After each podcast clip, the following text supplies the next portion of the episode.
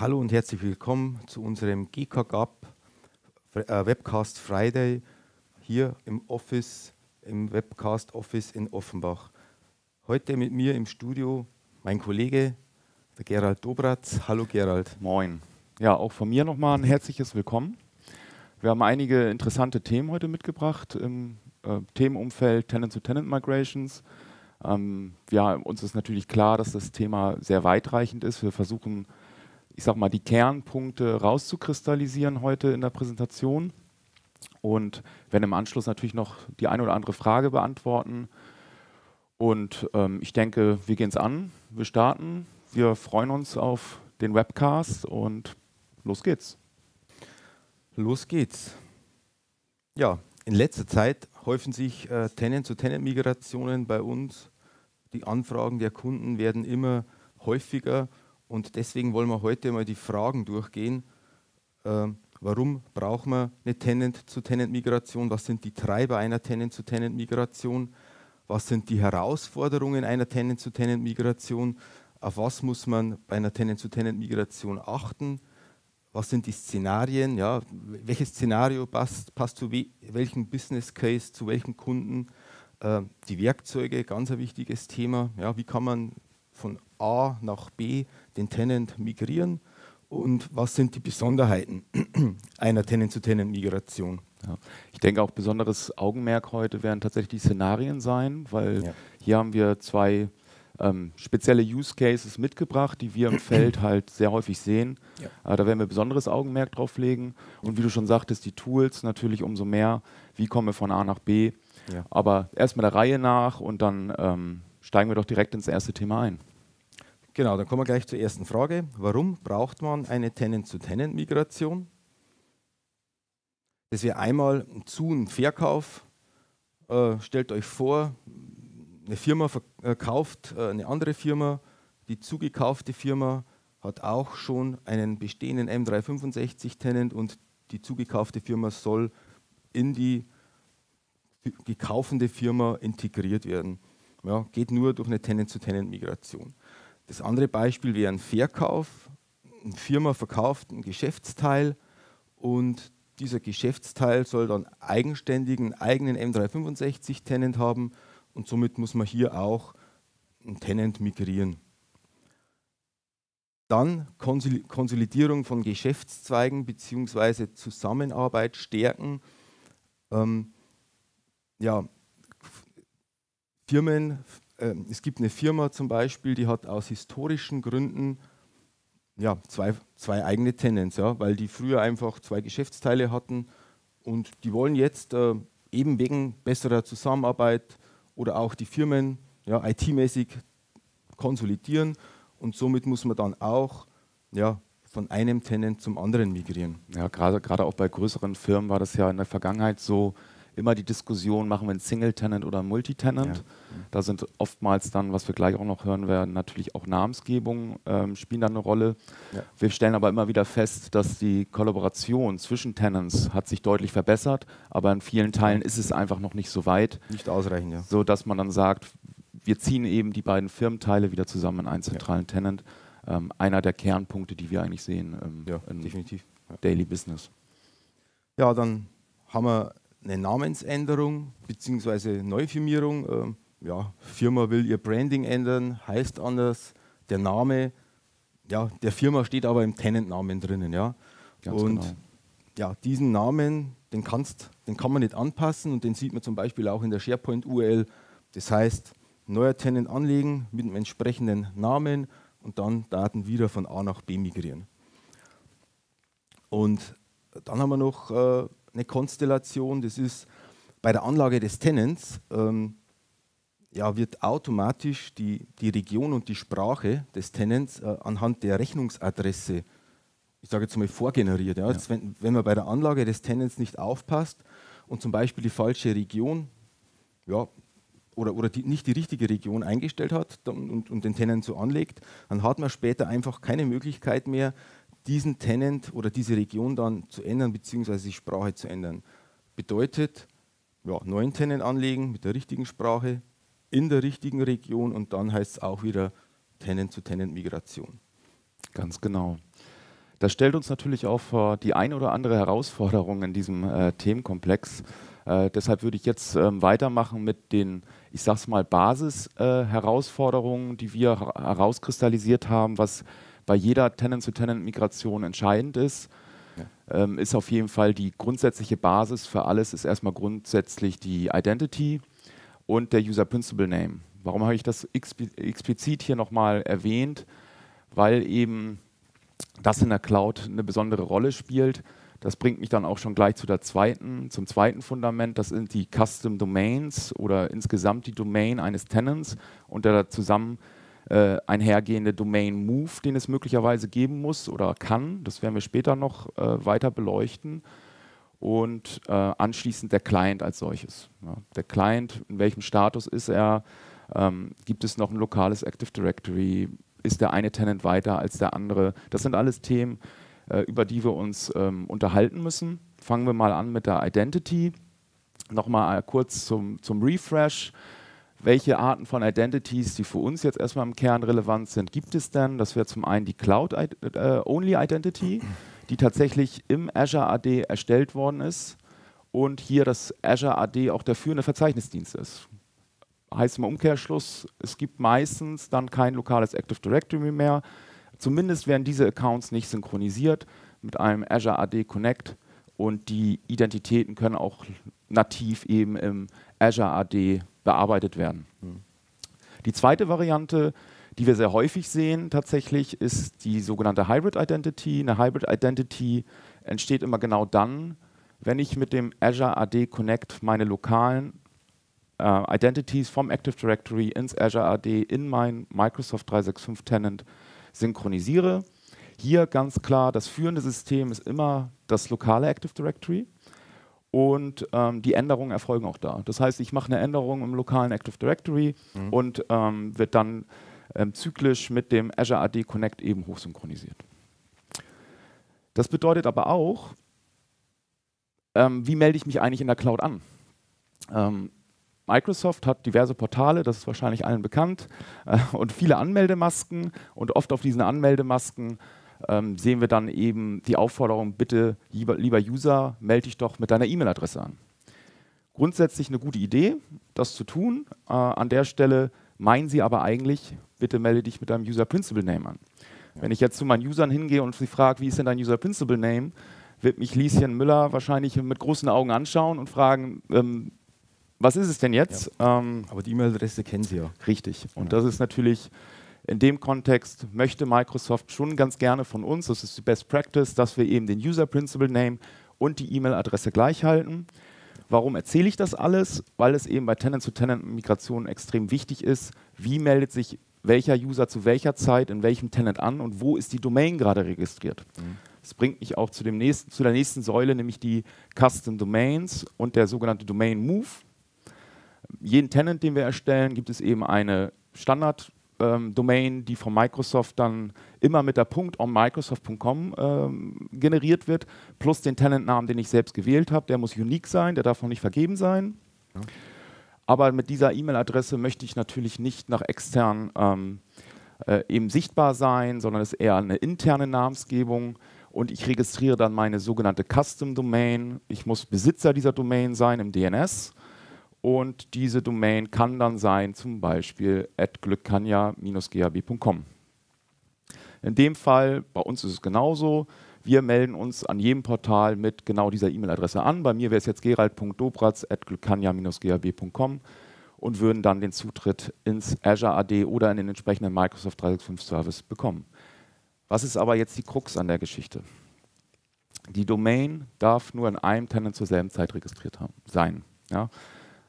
Deswegen hier auch fett in Rot. Das ist leider aktuell noch der Stand der Dinge. Wir wissen, dass Microsoft an diesen Themen arbeitet. Aktuell ist es noch nicht so weit, dass man eben eine Domain, so eine sogenannte Shared Domain äh, nutzen kann in zwei Tenants. Daher müssen wir ein bisschen drum herum bauen. Da kommen wir später noch drauf, ähm, was das dann genau bedeutet. Aber genau diese Domain-Move-Problematik oder diese Domain-Registrierung, birgt halt Probleme oder Herausforderungen bei einer Tenant-to-Tenant-Migration wenn ich eben ähm, diese Domain übernehmen möchte in den, in den neuen Zieltenant, muss ich entsprechend alle Objekte zunächst in der Quelle bereinigen. Ja. Komplett, ausnahmslos. Es müssen alle Objekte, im meisten Fall sind es natürlich E-Mail-Objekte, bereinigen, dass sie zum Beispiel auf die ursprüngliche Tenant-Domain ähm, umgestellt werden, die auf Microsoft.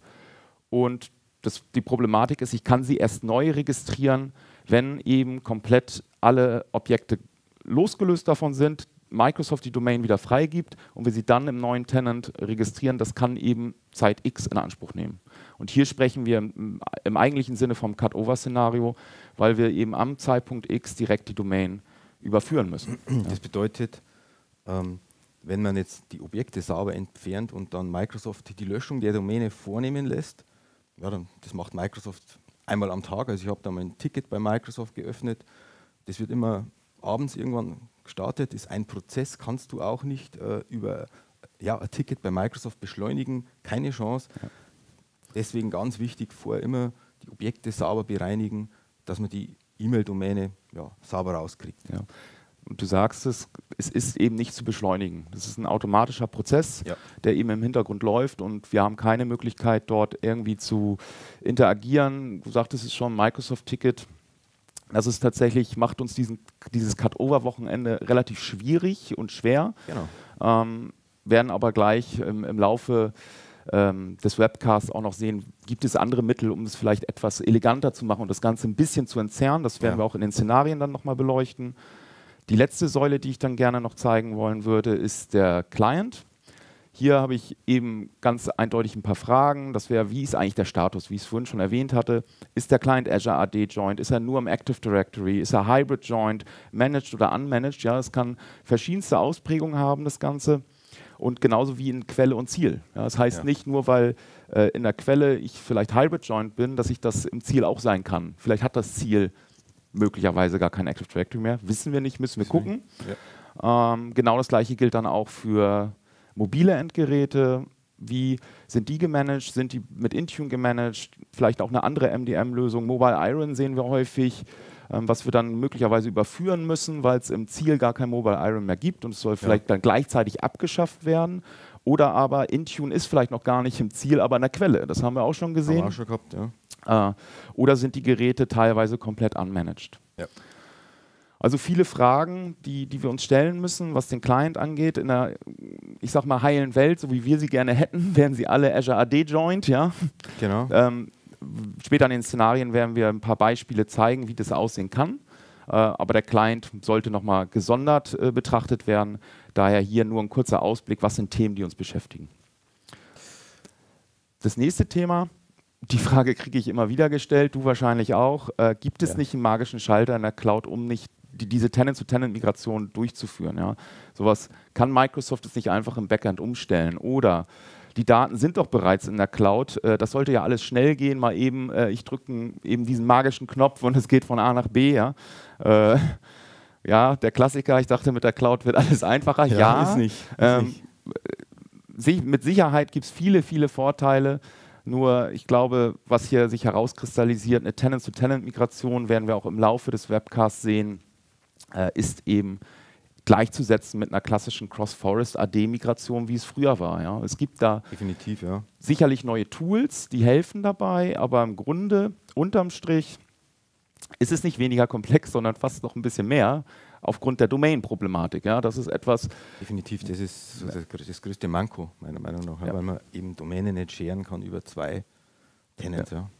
ja. und der Klassiker zum Ende. Hätten wir das gewusst, äh, hätten wir uns für ein Single Tenant entschieden.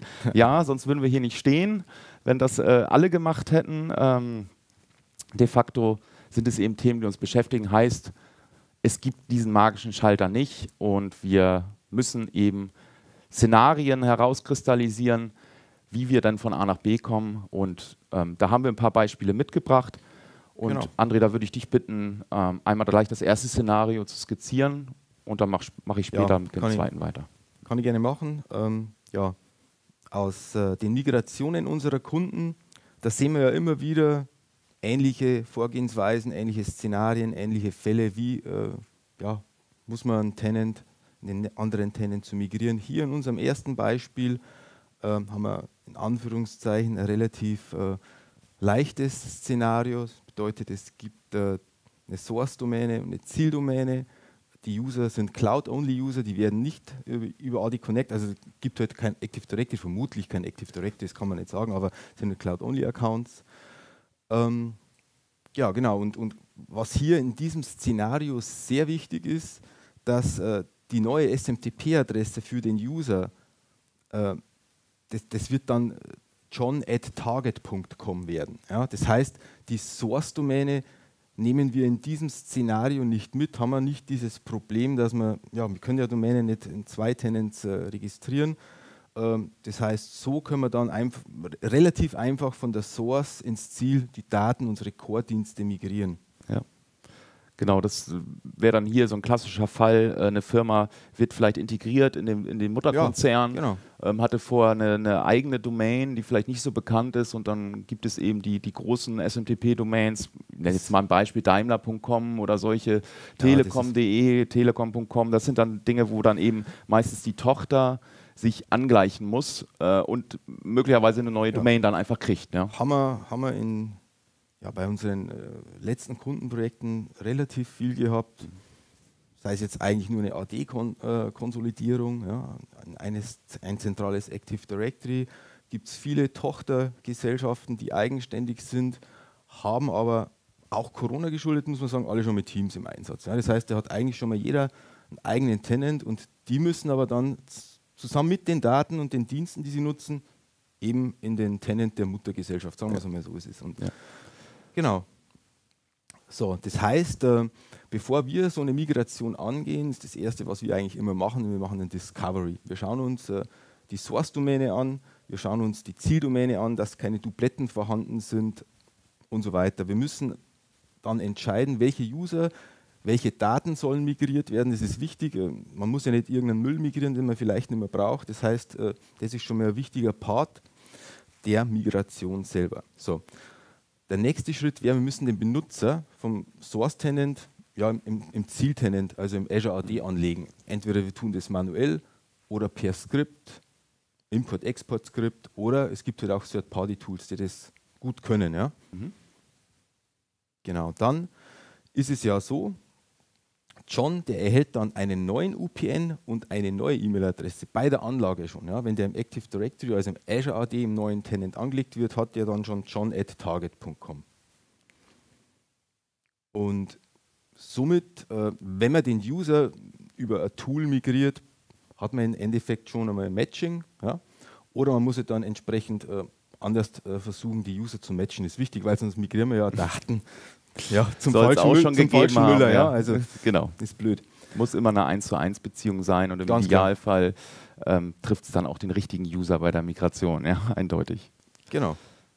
Ja, und dann, wenn wir dann soweit sind, müssen wir den Usern im Target Tenant noch die entsprechenden Lizenzen zuweisen, weil es muss ja OneDrive provisioniert werden, ähm, ja, die Mailbox muss provisioniert werden und dann benutzen halt wir in der Regel ein Third-Party-Tool für die Datenmigration, weil viele Dienste halt einfach nicht äh, mit Bordmitteln migriert werden können. Ja. Hast du da ein Beispiel? Welches, welches Produkt ist da am, am ehesten, wo ich ein Tool brauche? Ja, äh, das wäre dann ja, die erste Frage. Teams gleich. zum Beispiel kann man eigentlich gar nicht äh, mit Bordmitteln migrieren. Ja. ja. Also man kann natürlich über SharePoint die, die Sites irgendwie exportieren und dann importieren, aber da muss ich in Teams alles nachbauen. Das Sehr viel manuelle Arbeit dann, ja, ja. Genau. und ähm, nativ eben so Definitiv, nicht ja. möglich. Ja.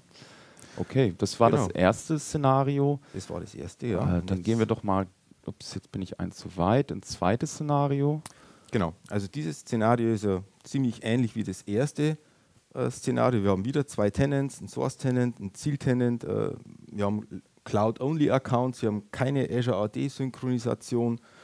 Und natürlich wollen wir wieder von der Source ins Ziel die Daten migrieren. Und ja, aber hier die eine Änderung, die, die hat es in sich, sage ich jetzt mal, weil jetzt ja. kommen wir nämlich genau zu dem Thema, wir müssen ja die Source-Domäne in der Zieldomäne wieder benutzen. Das heißt, der Benutzer soll ja wieder seinen Benutzer in einen neuen Tenant und seine E-Mail-Adresse im neuen Tenant bekommen. Und, wie wir ja wissen, ich kann es ja nicht in zwei Tenants gleichzeitig registrieren. Genau. Und genau das ist da jetzt das Problem.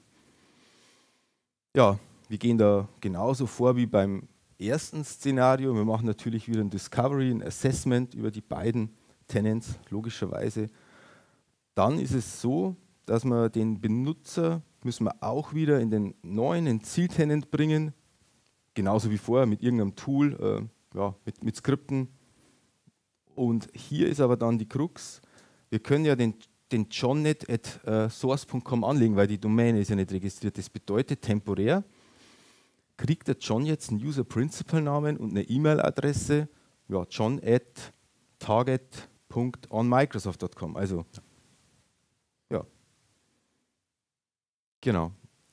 Natürlich durch äh, das Migrieren mit dem Migrationstool hat man in der Regel auch schon wieder sein Matching. Außer die User sind vorher schon angelegt, angelegt im neuen Tenant, kann ja auch sein, oder manuell werden die angelegt, dann muss man es halt anders matchen. Aber in der Regel ist es so, wenn man ein Migrationstool benutzt, muss man den User für das Tool matchen, ja, dass man die Daten im richtigen User äh, migriert. Und ähm, ja, wenn das dann getan ist, dann kann man eigentlich schon mal mit dem Pre-Staging der Daten beginnen. Ja, das heißt, ich, ich schubse schon mal alle Daten meiner Core-Dienste vom Source-Tenant in den Ziel-Tenant rüber. Vor allen Dingen entzerrt das ja auch dann den Cutover, zu dem wir gleich kommen, ja, dass ja. du eben alle Daten schon mal migriert hast.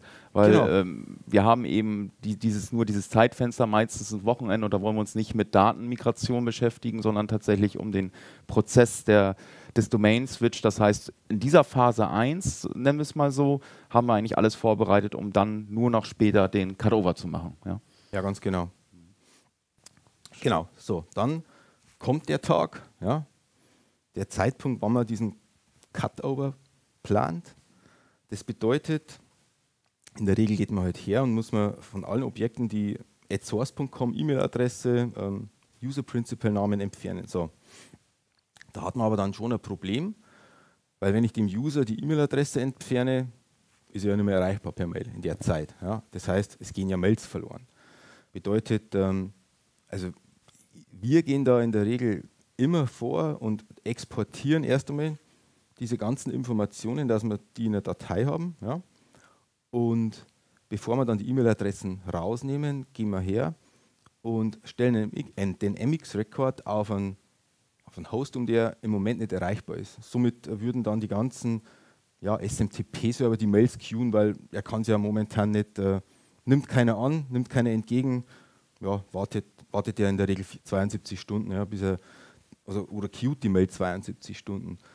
Und, und, und somit haben wir halt dann Zeit für den Cutover selber. Bedeutet, dann können wir hergehen, alle E-Mail-Adressen, alle UPNs mit source.com aus äh, dem Tenant entfernen, dann hergehen, den Tenant löschen und dann müssen wir hergehen und müssen wir den Tenant äh, äh, den Tenant, Entschuldigung. Also die Domain, ne? ja, genau, Natürlich, die Domäne äh, im neuen Tenant registrieren. Und ja, wenn wir das dann gemacht haben, dann können wir sofort hergehen und können wir auch dann, dass wir wieder per Mail erreichbar sind, dann müssen wir die ganzen E-Mail-Adressen wieder importieren, den User-Principal-Namen wieder entsprechend anpassen, den MX-Record umbiegen, ja. Und ja, und dann müssen wir halt in der Regel nochmal ein Delta fahren ja, von den Daten, ja, weil es kann ja sein, dass da dass sich in der Zeit ähm, ja, vielleicht eine Mail durchgeschlichen hat oder so und das ist dann irgendwie in der Source angekommen, machen wir dann einen Delta-Sync genau. und ja, dann war es das. Ja, und genau, haben wir zwar schon heute erwähnt, das nennt man Cutover-Szenario. Ganz genau. Ja, das ist natürlich die Variante, äh, wo wir schon alle es in der Cloud haben, eben keine Abhängigkeit zu einem lokalen Active Directory. Und ich würde ganz gerne dann noch das andere Szenario zeigen. Hier wird sich jetzt ein bisschen was wiederholen, daher kürze ich das einfach ein Stück weit ab. Wir haben den gleichen Use Case, zwei Tenants. Der einzige Unterschied ist, wir haben Hybrid Identity, heißt in beiden Tenants jeweils steht ein Azure AD Connect, mal mindestens einer. Und ähm, die User werden hochsynchronisiert in den eigenen Tenant natürlich. Ja. Mhm. Und hier auch die ähm, Anforderung, der User kriegt eine neue E-Mail-Adresse. Wieder dieses äh, Beispiel, Tochter geht in den Mutterkonzern mhm. über. Wie sieht das Ganze dann aus? Hier sehen wir jetzt, dass zum einen das Tooling oben dazugekommen ist, welches auch immer das ist. Ja. Äh, zum ersten Schritt wäre es aber dann, wie zu jedem Schritt, ich muss mich um die Identity kümmern mhm. und den User von A nach B bringen. Wie der dahin kommt, sei jetzt mal dahingestellt, das kann über äh, ADMT, ist vielen wahrscheinlich noch ein Begriff, das kann per Neuanlage. Ja. Ähm, es gibt diverse Wege, das zu tun. De facto muss der User in irgendeiner Form in das Target migriert werden, damit er anschließend mit dem Azure AD Connect dann verfügbar ist im Zieltenant. In dem Fall schon mit der richtigen Domain, weil er kriegt äh, die Target-Domain, er muss nicht mehr die Source haben.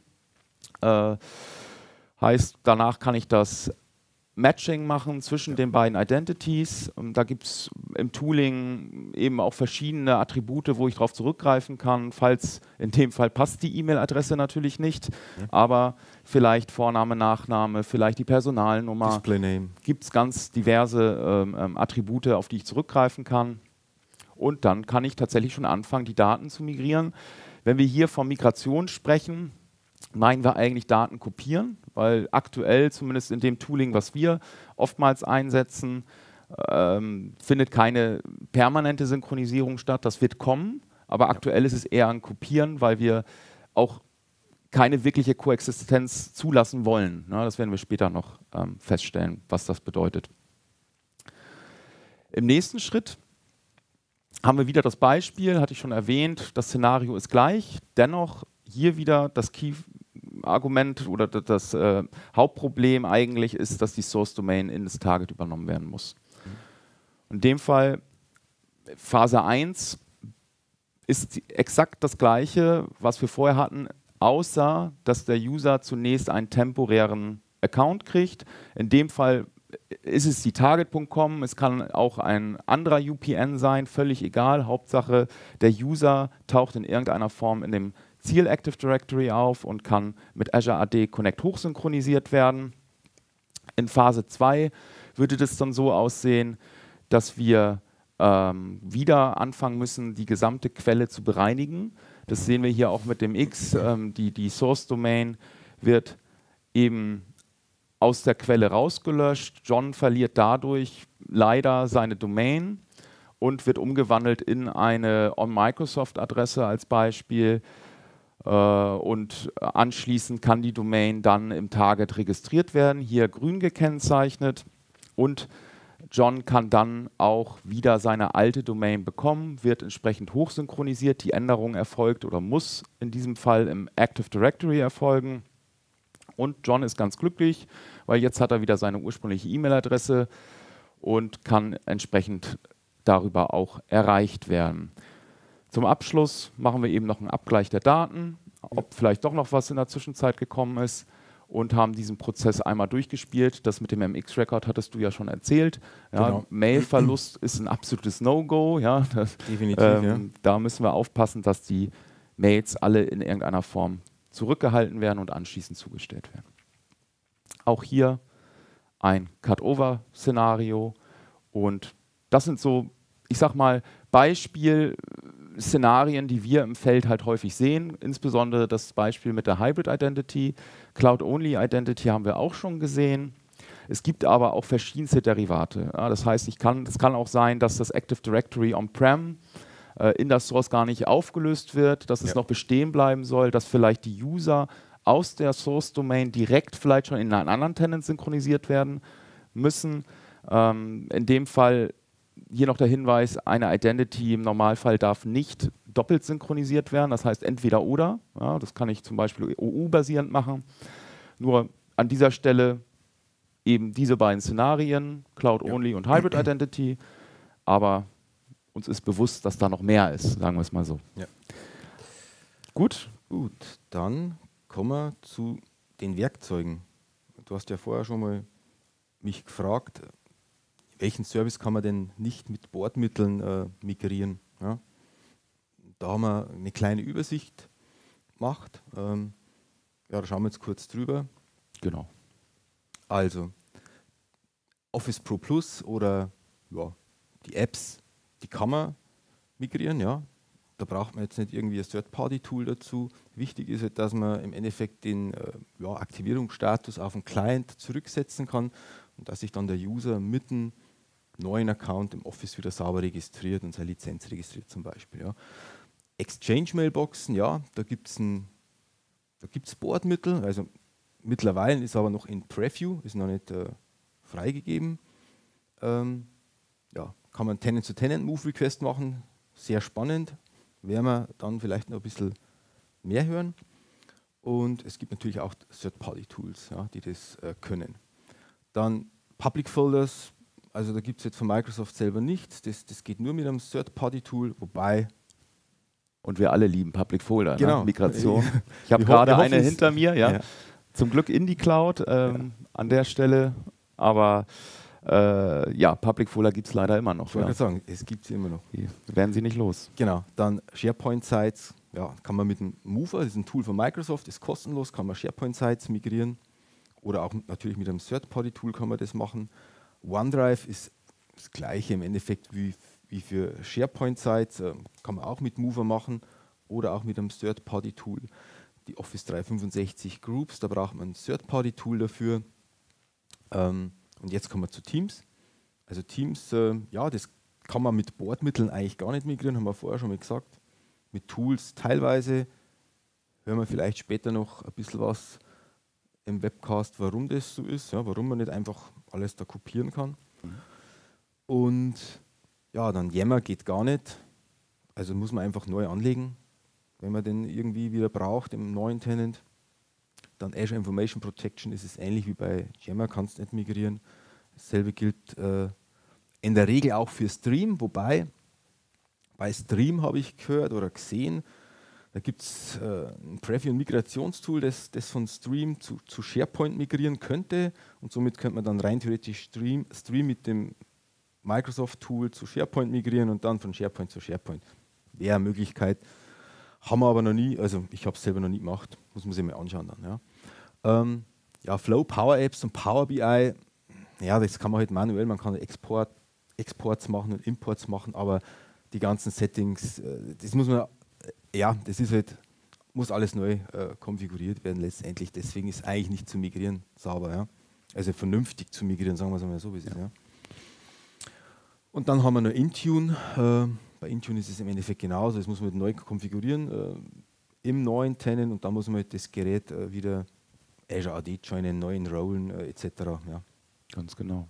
Jo. Gut, auch hier ist es natürlich nur ein Teil, zumindest die Hauptdienste, die wir identifiziert haben, die wir auch immer wieder sehen. Also wenn wir von Core Services sprechen, meinen wir eigentlich so die Klassiker, ne? OneDrive, SharePoint, ja. Teams, Exchange ähm, und wie wir sehen, es vieles geht schon, ja, aber äh, mehr dazu dann auf der nächsten, äh, im nächsten ja. Thema.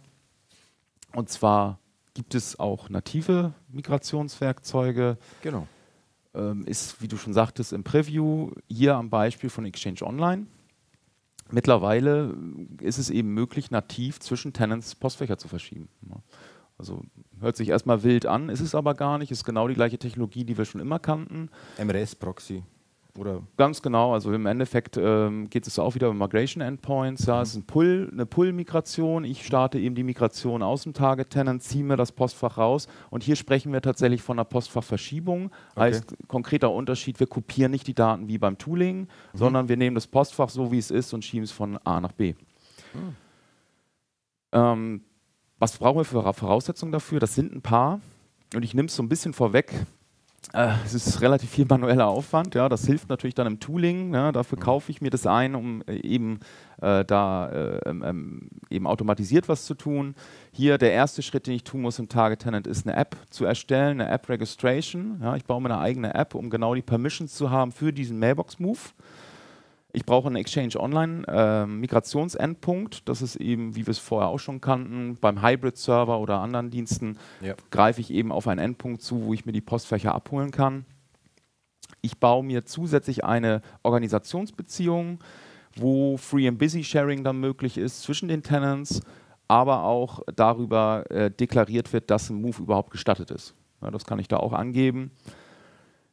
Für mich eins der schwierigsten Themen ist gerade bei Tenant to Tenant, dass wir die User entsprechend vorbereiten müssen. Die User müssen in einer gewissen Güte sein, die brauchen extrem viele Attribute, ja, E-Mail-Adressen, e X500 etc. Alles, was da ist, ähm, muss ich halt dafür sorgen, dass diese User in der richtigen Güte sind, damit ich diesen Mailbox-Move überhaupt machen kann. Mhm. Und ja, du, du musst sozusagen einen Prepare-Move-Request, wie man ja früher genau. bei einer On-Premises-Migration gemacht hat. Ja, ich muss den User entsprechend vorbereiten für die Mailbox-Migration. Genau das Gleiche. Das Skript gibt es jetzt so leider nicht. Es gibt ein anderes Beispielskript okay. von Microsoft, die uns da schon ein bisschen helfen bei, worauf will ich hinaus eigentlich, wenn ich ein Identity-Management-System habe oder meine Identities anders kontrolliert werden, ist es vielleicht am Prozess vorbei. Ja? Mhm. Und ich muss aufpassen, dass ich mir die Identities nicht ähm, vielleicht wieder verbau, im Endeffekt mhm. durch mein IDM-System möglicherweise. Ja. Ja, im Source Tenant muss ich diese App natürlich ähm, der vertrauen und auch akzeptieren, dass diese Permissions gesetzt werden dürfen. Auch hier baue ich wieder eine Organisationsbeziehung, damit Free and Busy auch in die andere Richtung funktioniert, genauso wie die Mailbox Moves. Wichtig an der Stelle, ich kann mir eine E-Mail-aktivierte Sicherheitsgruppe bauen, in der ich die Migration scopen kann. Ja, oft bei okay. diesen Merges oder Zukäufen, Verkäufen, wie auch immer, wie man es nennen möchte, möchte die, die, die Mutter oder die, das abgebende Institut, nenne ich es mal, nicht unbedingt alle Rechte freigeben. Ja? Du, du kriegst nur die Postfächer, die wirklich für die Migration relevant sind, den Rest darfst du nicht sehen und gar, geschweige denn migrieren. Mhm. An der Stelle kann ich das eben über die Sicherheitsgruppe machen. Jetzt kommen wir zu den Vor- und Nachteilen. Das sind tatsächlich einige Nachteile gleich, aber fangen wir mit den Vorteilen an. Natürlich keine zusätzlichen Kosten. Free of Charge ist im Preview, kann jeder nutzen, kann es jetzt schon machen. Mhm. Baut euch das Lab auf, probiert es aus, dann kriegt, kriegt man auch ein Gefühl dafür. Ähm, klar, nativer Mailbox-Move, ich kann das Postfach von A nach B verschieben, so wie wir es schon immer kannten. Mhm. Früher, das ist jetzt besser geworden, brauchte ich eine Azure Subscription. Heißt, keine zusätzlichen Kosten auch da mehr. Ich brauche diese Subscription nicht mehr. Genauso wenig eine Azure Key Vault. Dort wurde früher eben äh, die Secret, äh, Secret Keys hinterlegt. Brauche ich auch nicht mehr. Das wird jetzt alles über die, die App äh, geregelt, ähm, was ich sehr befürworte, dass es jetzt so geregelt worden ist. Hat noch weniger Aufwand. Ich kann die Moves eben über die Gruppe scopen und ähm, so eben meine Migration gut planen. Bei den Nachteilen, ich hatte es schon erwähnt, ist es eben eine aufwendige Initialeinrichtung. Ich muss mit beiden Tenant-Verantwortlichen sprechen, beide müssen was tun und über das Standard-Setup, wie wir es aus dem Tooling kennen, darüber hinaus. Ja, wir müssen mhm. eben viel vorbereiten, wir müssen sicherstellen, dass die Identities richtig sind, ähm, eben relativ umfangreich, wie die aussehen müssen wir können die E-Mail-Domain auch hier nicht übernehmen, oh Wunder. Ne? Ja. Also da zaubert Microsoft jetzt auch nichts aus dem Hut. Nee. Seien wir mal gespannt, ob da noch was kommt. Es geht aktuell eben noch nicht. Und das Outlook muss neu eingerichtet werden. Ja, Tenant geswitcht, äh, die Mailbox wurde gemoved, jeder muss sein Outlook einmal ein neues Profil bauen und die OST komplett neu runterladen.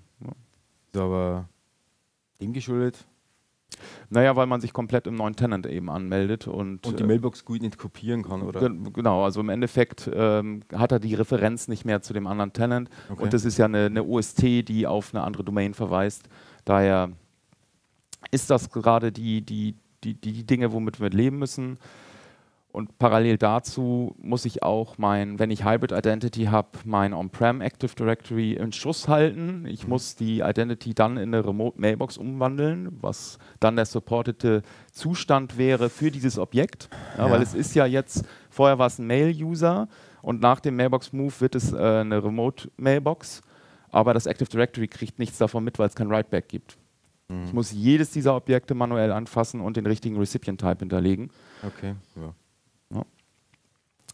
Teams-URLs sind nicht mehr nutzbar und die Teams-Chats werden ebenso wenig migriert. Also unterm Strich cooles Feature, ja. aber relativ aufwendig in die Initialeinrichtung und aufwendig für diese Hypercare-Geschichten. Ja? Wie sind meine Identities, ähm, diese Nachpflege von den Identities. Aber ansonsten ist es eine praktikable Lösung, seine Mailboxen zu verschieben. Ja, ja aber es ist, äh, es ist nur die Mailbox, ja? An den Core-Diensten, ja? Absolut. Okay. Meist haben die User mehr als das. In der Regel haben die äh, ja, genau. alle Core-Dienste in Benutzung, ja. ja. Aber dafür haben wir ja auch eine Lösung. Oder zumindest ein Beispiel mitgebracht. Da haben wir ein Beispiel mitgebracht. Und zwar ja, haben wir schon viel über Third-Party-Tools heute gesprochen. Unser Third-Party-Tool der Wahl ist äh, On Demand von Quest. Das ist eine Software-as-a-Service-Lösung, das heißt, äh, ich, ich, muss da nichts installieren, ja, das ist, ist einfach da in der Cloud. Ich brauche nur Lizenzen, ich registriere meinem Source-Tenant, meinen Ziel-Tenant, ja, dann haben wir ja vorher schon mal drüber gesprochen, dann mache ich entsprechenden Discovery ja, über die beiden Tenants und, und, und somit äh, kann ich dann auch meine User rein theoretisch ja, vom Source Tenant in Ziel Tenant als Cloud-Only User schon mal migrieren. Also ich könnte auch User migrieren. Okay. Wäre möglich. Und wenn ich das tue, dann habe ich sofort auch mein Matching. Ja. Also wenn ich den User migriere, habe ich natürlich ein Matching, klar. So, wenn ich jetzt, äh, aber wenn der User jetzt im Target-Tenant schon vorhanden ist, dann kann ich hergehen und kann sagen, ja, über bestimmtes Attribut machen wir ein Matching. Ja. Haben wir vorher schon mal irgendwie Displayname gesagt. Ähm, da gibt es mehrere Möglichkeiten und dann kann ich automatisch meine Accounts matchen und sobald ich diese gematcht habe, kann ich eigentlich äh, ja, loslegen mit der Migration. Und wenn wir bei der Migration sind, also wie gesagt, das ist ein All-in-One-Tool. Ich, ich, kann Exchange äh, migrieren, ich kann Public Folder migrieren, ich kann OneDrive migrieren, SharePoint, Teams. Eigentlich sage ich jetzt einmal da, der, die Core-Dienste, ja, über die wir eigentlich heute sprechen, nicht irgendwie was Spezielles von, von M365. Dann gibt es auch eine gewisse Koexistenzphase oder Möglichkeit. Ähm, ich glaube, das ist ein Alleinstellungsmerkmal von dem Tool. Ich wüsste jetzt kein anderes, das das kann. Gut, Kalendersharing, das würde ich wahrscheinlich anders auch noch hinkriegen über Federation, aber okay, äh, ist da dabei. E-Mail-Forwarding bedeutet, äh, verschiebe ich die Mailbox, das heißt, ich muss ja irgendwann einmal sagen, jetzt ist die Mailbox verschoben. Ja? Also nicht mehr synken oder so, sondern verschoben. Und dann werden automatisch in der Source-Mailbox ein Forward auf die, die Ziel-Mailbox gesetzt. Ja? Das heißt, dass ich auch dann ähm, keine Mail verliere, weil ich, ich muss ja erst einmal meine Mailboxen alle migrieren und irgendwann kann ich dann erst einmal den MX-Rekord ändern. Und äh, das Domain Name Sharing, das ist genau das, wo man heute schon mal ein bisschen, ja, was ist eigentlich unser Grundproblem, wenn man, ja, weil man in zwei Tenants nicht äh, die gleiche Domäne registrieren kann, aber da wirst ja du heute noch ein bisschen was sagen dazu. Cooles Feature, haben wir schon oft gebraucht ähm, ja, dann, dann haben wir natürlich die Möglichkeit, ähm, dass man entsprechend äh, ja, über Dashboard Migrationsstatus sieht. Man kann verschiedene äh, Migrationsprojekte anlegen da. Ähm, ja, und, und äh, ich kann auch meine Batches schedulen. Ne? Also völlige saubere Überwachung über die ganzen Services.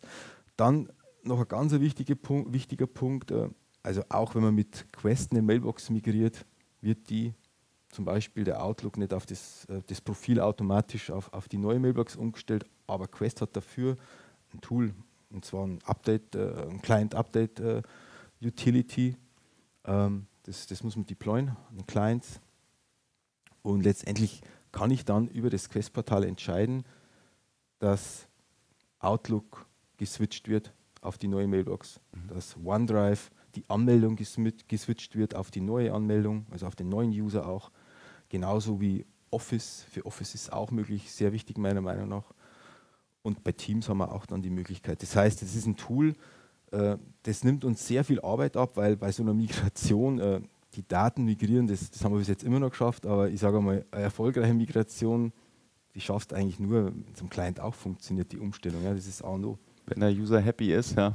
genau. ähm, absolut, ja. Also das äh, Tool äh, Habe ich auch kürzlich erst eingesetzt, ist tatsächlich sehr hilfreich, äh, weil wir eben diesen Schritt, dass jeder Client nochmal explizit angefasst werden muss, umgehen und es ziemlich automatisiert funktioniert und ähm, relativ intelligent auch gelöst ist ne, über dieses Verfahren, dass ich es aus der Cloud auch antriggern kann, dieses Tool. Ja, ja und, und wichtig ist halt auch, äh, wir haben ja vorher schon mit drüber gesprochen, man, man, migriert ja in der Regel nicht nur die Mailbox. Ja? Man, man geht ja her und migriert, migriert OneDrive mit äh, eventuell sogar Teams. Ja. Muss man immer schauen, man sollte die Coax-Phase so kurz wie möglich halten ja, und, und, und, somit hast du ein Tool, das alles kann. Ja, wenn ich jetzt äh, ein Batch habe von Usern, dann kann ich äh, all diese Dienste für diesen Batch an User auf einmal migrieren und nicht äh, ja, manuell verschieben oder, oder ja, mit verschiedenen Migrationstools das machen. Also das ist schon äh, ja, eine super Sache. Ja, ja auch oder, oder auch wenn es so ein Tool gibt, haben wir ja trotzdem noch äh, Besonderheiten einer Tenant-zu-Tenant-Migration. Es gibt gewisse Grenzen einer Tenant-zu-Tenant-Migration und äh, ja, ja, steigen wir doch hier nochmal ein. Genau. Äh, wir hatten schon Teams besprochen. Ja. Das Tool ähm, kann Teams migrieren und ich finde es eigentlich immer ganz interessant, das mal zu zeigen. Ist jetzt keine Live-Demo, dafür reicht nee, leider die Zeit nicht. Ja, es wird sicherlich noch Follow-ups geben zu diesen Themen. Ja. Aber im Endeffekt äh, sieht es Teams dann so aus. Ja. Das ist jetzt ein Screenshot von dem Target-Teams. Mhm. Und nicht verwundern, warum da mein Name steht, Gerald Dobratz, das war mein Lab-Admin-Account. Ja. Also was will ich hiermit äh, zeigen? Dass eben ein Service-Account ja. äh, äh eben im Namen der Person, die eigentlich diesen Post abgesetzt hat, diese Nachricht in das neue Teams reinschreibt. Das, das bedeutet ja, die, die, Nachrichten werden gar nicht kopiert, sondern einfach nur gepostet. Richtig, ja. Mhm. Was wir aber hier ganz schön sehen, finde ich auch mit dem äh, äh, GIF an der Stelle, dass solche Sachen auch mitkommen. Ne? Menschen ja. kommen mit, es kommt eigentlich alles mit, was wir kennen. Warum ist das so? Aktuell ist es leider immer noch so, dass, dass Microsoft an der API eben Grenzen hat. Die API mhm. gibt migrationstechnisch nicht mehr her. Deswegen sieht es so aus, wie es aussieht. Ich finde, es ist vertretbar. Ja wir haben auch oft die Diskussion, möchtest du Teams wirklich migrieren? Ja, oder migrieren wir es als Art Archivteams? Ja? ja. Du weißt, es ist ein migriertes. Team mhm. und ähm, behandelst es auch so, als ähm, zu sagen, ey, das sieht genauso aus wie vorher. Das tut es nämlich nicht. Es ist schon sehr, sehr gut, also alles, was die API hergibt, aber eben mit diesen Grenzen, wie wir es eben hier am Screenshot sehen, äh, sieht es dann entsprechend so aus. Und ähm, möglich ist es auf jeden Fall und wir führen es ja auch auf, äh, durch. Ne? Mhm. Ein anderes, ähm, sehr interessantes äh, Tool, das ist ein Add-on vom Quest On Demand Migrator, ist, ist die Domain Coexistence. Wir haben schon mhm. viel gehört heute über Domain und wa was die Schwierigkeiten sind. Ist auch ein SaaS-Service, eben wie ein Add-on anzusehen, ist im Standard, äh, in der Standard-Suite auch nicht drin, muss mhm. eben extra lizenziert werden. Aber hier habe ich eben die Möglichkeit, von Day One an meine E-Mail Corporate Branding zu behalten. Das heißt, egal wo ich mich befinde, ob ich mein User schon migriert ist, ob er nicht migriert ist, kann ich entscheiden, mit welcher E-Mail-Adresse soll er dann rausschicken. Okay. Vielleicht, wenn er zum Beispiel noch in der Quelle ist, dass er schon mit der Zieldomain rausschickt. Gibt ja oft so ähm, Zukäufe, wo es dann auch juristische Daten gibt, wo es heißt, dann, ja. jetzt müssen wir mhm. aber alle, ja, sonst ähm, gibt es da Ärger, ja, müssen wir entsprechend äh, diese Domain schon bereitstellen. Es kann aber auch sein, dass der User schon migriert worden ist, mhm. die Domain aber noch nicht. Haben wir ja schon gesehen. Wir haben ja. immer ein Cut-Over-Szenario. Und äh, dort kann er dann eben mit seiner Altdomain trotzdem rausschicken. Wie das Ganze funktioniert, werden wir gleich nochmal sehen. Wichtig ist an der Stelle, dass wir nur über E-Mail sprechen. Heißt rein SMTP-Verkehr, hier meinen wir nicht UPN. Noch ganz kurz schematisch, wie der Ablauf ist. Ähm, bevor ich überhaupt dieses Tool ähm, provisionieren kann im Quest on Demand, muss ich alle User gematcht haben, die dafür in Frage kommen. Das hat mit dem Mail-Routing zu tun. Ich muss sicherstellen, dass im Target oder in der Source das entsprechende ja. Ob Objekt für E-Mail-Routing vorhanden ist. Aber ich brauche keine Lizenz im Zieltenant. Nicht zwingend. Ja. Ja. Meistens gibt es schon eine Mailbox aufgrund der Datenmigration. Ja. Es kann aber auch einfach nur Mail-User sein. Genau. Das mhm. wäre denkbar. Mhm. Ich aktiviere dann eben dieses äh, Tooling entscheide mich dann aber, wie möchte ich rewriten? Source to Target, Target to Source. Mhm. Das muss ich tun. Ähm, kann dann auf die Mailboxen scopen, tatsächlich, wer soll konkret dieses Feature kriegen. Vielleicht nicht alle, sondern nur das Sales Department, die mhm. schon gleich ab Day One das brauchen. Jupp, jupp. Und ähm, optional kann ich noch mein SPF erweitern und kann dann entsprechend diesen Service aktivieren im letzten Schritt. Und zeig uns mal, wie das ausschaut. Ja, ja das ist äh, tatsächlich ganz interessant gelöst, nennen wir es mal so. Äh, ja, in dem Fall nehmen wir mal den Use Case, dass John eben noch äh, in der Source lebt und aber mit der Target-Adresse schon rausschicken soll. Ja, mhm. Der wurde noch nicht migriert. In dem Fall bei Punkt 1 an der Stelle hat John seine Mailbox.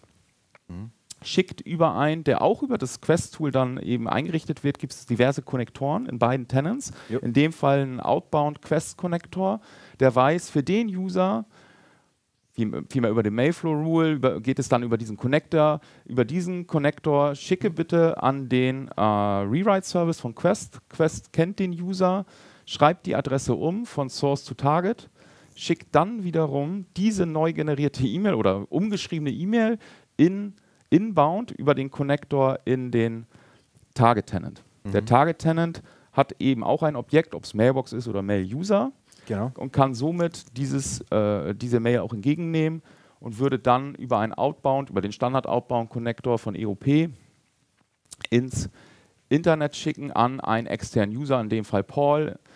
der ganze äh, Workflow wäre dann, John hat grundsätzlich an Paul eine E-Mail geschickt, mhm. aber nicht als source.com, sondern bereits als target.com, obwohl er diese Domain gar nicht besitzt. Ja. Cooles Feature. Das war jetzt die eine Richtung. Gibt es natürlich dann auch noch ähm, als zweite Variante. Hier ist es so, dass der User John bereits im Target Tenant einen Account hat, da die Domain aber noch nicht überführt worden ist und er muss trotzdem seine Source-Adresse weiterhin behalten und mhm. als diese auch nach draußen sichtbar sein, würde entsprechend wieder über den Outbound-Connector an den Service geschickt werden. Das Rewriting findet wieder statt. Die Mail geht zurück an den Source-Tenant und wird dort dann über den Source-Tenant an Paul zugestellt. Ja. Zusammengefasst ist es eben eigentlich ein Spoofing der eigenen Domain ähm, aber sehr funktional und hilft uns, diese Migration zu entzerren. Dass wir eben nicht diesen krassen Cut-Over haben, sondern eben schauen können, ja. kann ich E-Mail vielleicht schon früher bereitstellen, was oftmals ja, ja, für die Domain relevant ist. Genau, letztendlich bei einem großen Kunden, der ja mehrere tausend Mailboxen hat, ist es fast ein, äh, ein Muss, so einen Service zu haben. Ja? ja. Also, weil ich, ich kann ja nicht, äh, wie du schon gesagt hast, am Tag X alle auf einmal migrieren und dann können die mit der neuen oder alten E-Mail-Adresse versenden. Das ist ja nicht zu schaffen. Ja. Und so haben wir immer einen, einen Mix-Modus, sage ich mal. Ja. Ein Teil habe ich migriert, der schickt schon mit der neuen Target-Adresse raus. Ein Teil habe ich noch nicht migriert, der schickt noch mit der Source-Adresse raus und somit tolles Feature. Absolut. Ja, Gerald. Ja, also aus meiner Sicht äh, gibt es noch viel, viel mehr zu erzählen. Ja? Äh, wir haben versucht, es eben zu komprimieren und die wichtigsten Aspekte mal zu zeigen. Ich glaube, es war hoffentlich für alle interessant, gerade auch ähm, die neuen Features oder so ein Tooling wie an, am Beispiel von Quest, genau. was aktuell möglich ist, aber auch gleichzeitig die Grenzen gezeigt, was eben noch problematisch ist und für alle da draußen, Domain Move, Mitnahme tut weh. Wir kriegen es hin, aber wenn man sich für eine neue Domain entscheiden kann, wird es deutlich einfacher werden. Ja, das würde ich sagen, ist so das eins der Takeaways von heute. Dann bleibt uns, glaube ich, nichts anderes übrig, als uns für die Aufmerksamkeit erstmal zu bedanken. Ja, auf alle Fälle. Und sind jetzt noch verfügbar für Fragen und hoffentlich auch Antworten. Also momentan habe ich keine Fragen gesehen. Keine also Fragen. Hat jeder verstanden, was Alles du klar. okay. Ja, wenn es nichts kommt, dann keine Fragen, dann einfach äh, bei uns direkt melden. Ja, die E-Mail-Adressen kann man ja in dem äh, ja, Webcast sehen. Ihr könnt euch den Webcast gerne auf YouTube nochmal anschauen. Da werden dann unsere genau. E-Mail-Adressen eingeblendet. Und ja, ja. dann war es das für heute. Ja. Danke. Vielen Dank für die Aufmerksamkeit. Tschüss. Auf Wiedersehen.